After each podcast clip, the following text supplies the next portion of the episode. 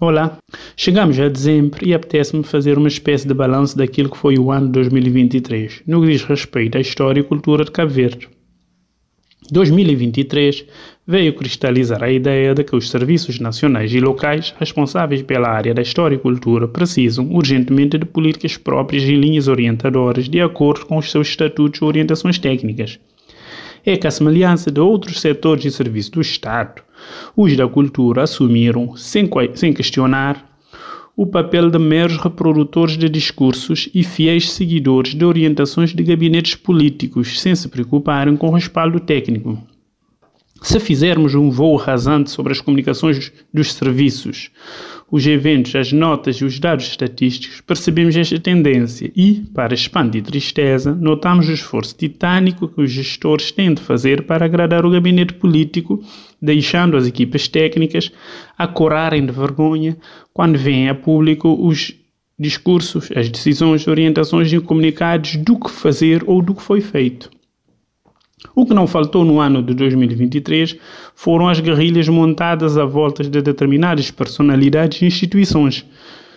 numa tentativa clara de apagar ou branquear a história contemporânea de Cabo Verde, por mero motivo de ego e birra. Se calhar, o que ganhou mais destaque foi a birra montada, estratégica e politicamente, à volta da figura de Amílcar Cabral e as acusações de busca de protagonismo entre o Estado de Cabo Verde e a Fundação Amílcar Cabral sobre os escritos da mesma personalidade.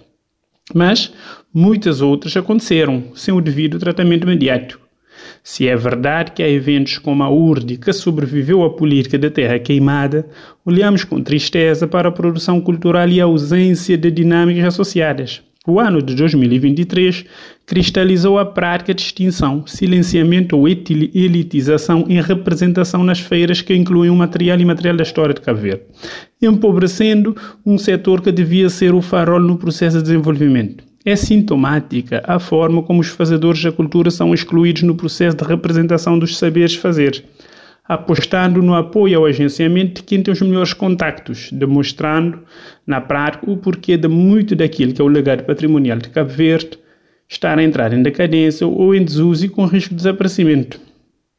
O desterro para Portugal das comemorações do Dia Nacional da Cultura de Cabo Verde e a assunção de Lisboa como a extensão da cabo-verdianidade representa mais um ato vazio e denota uma certa desorientação, pois, uns meses antes, tinha-se lançado uma enorme polêmica à volta da língua portuguesa, negando categoricamente a sua importância na história e cultura de Cabo Verde.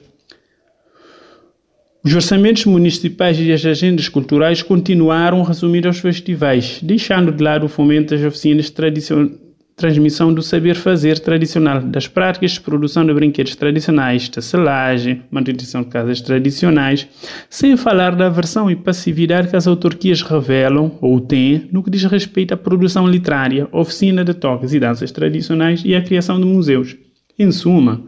o ano que agora finda foi um ano atípico e miserável e representa, na plenitude, a ligeireza, a pobreza e o caos do setor da cultura em Caver, que paulatinamente vai afundando e extinguindo as dinâmicas que existiam à volta da história e produção cultural do país.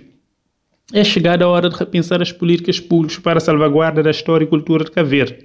deixando as instituições assumirem na plenitude as suas funções técnicas, sem vaidade ou complexo de assumir que as sementes foram lançadas no passado e que os gestores são apenas continuadores de um trabalho que há muito se iniciou.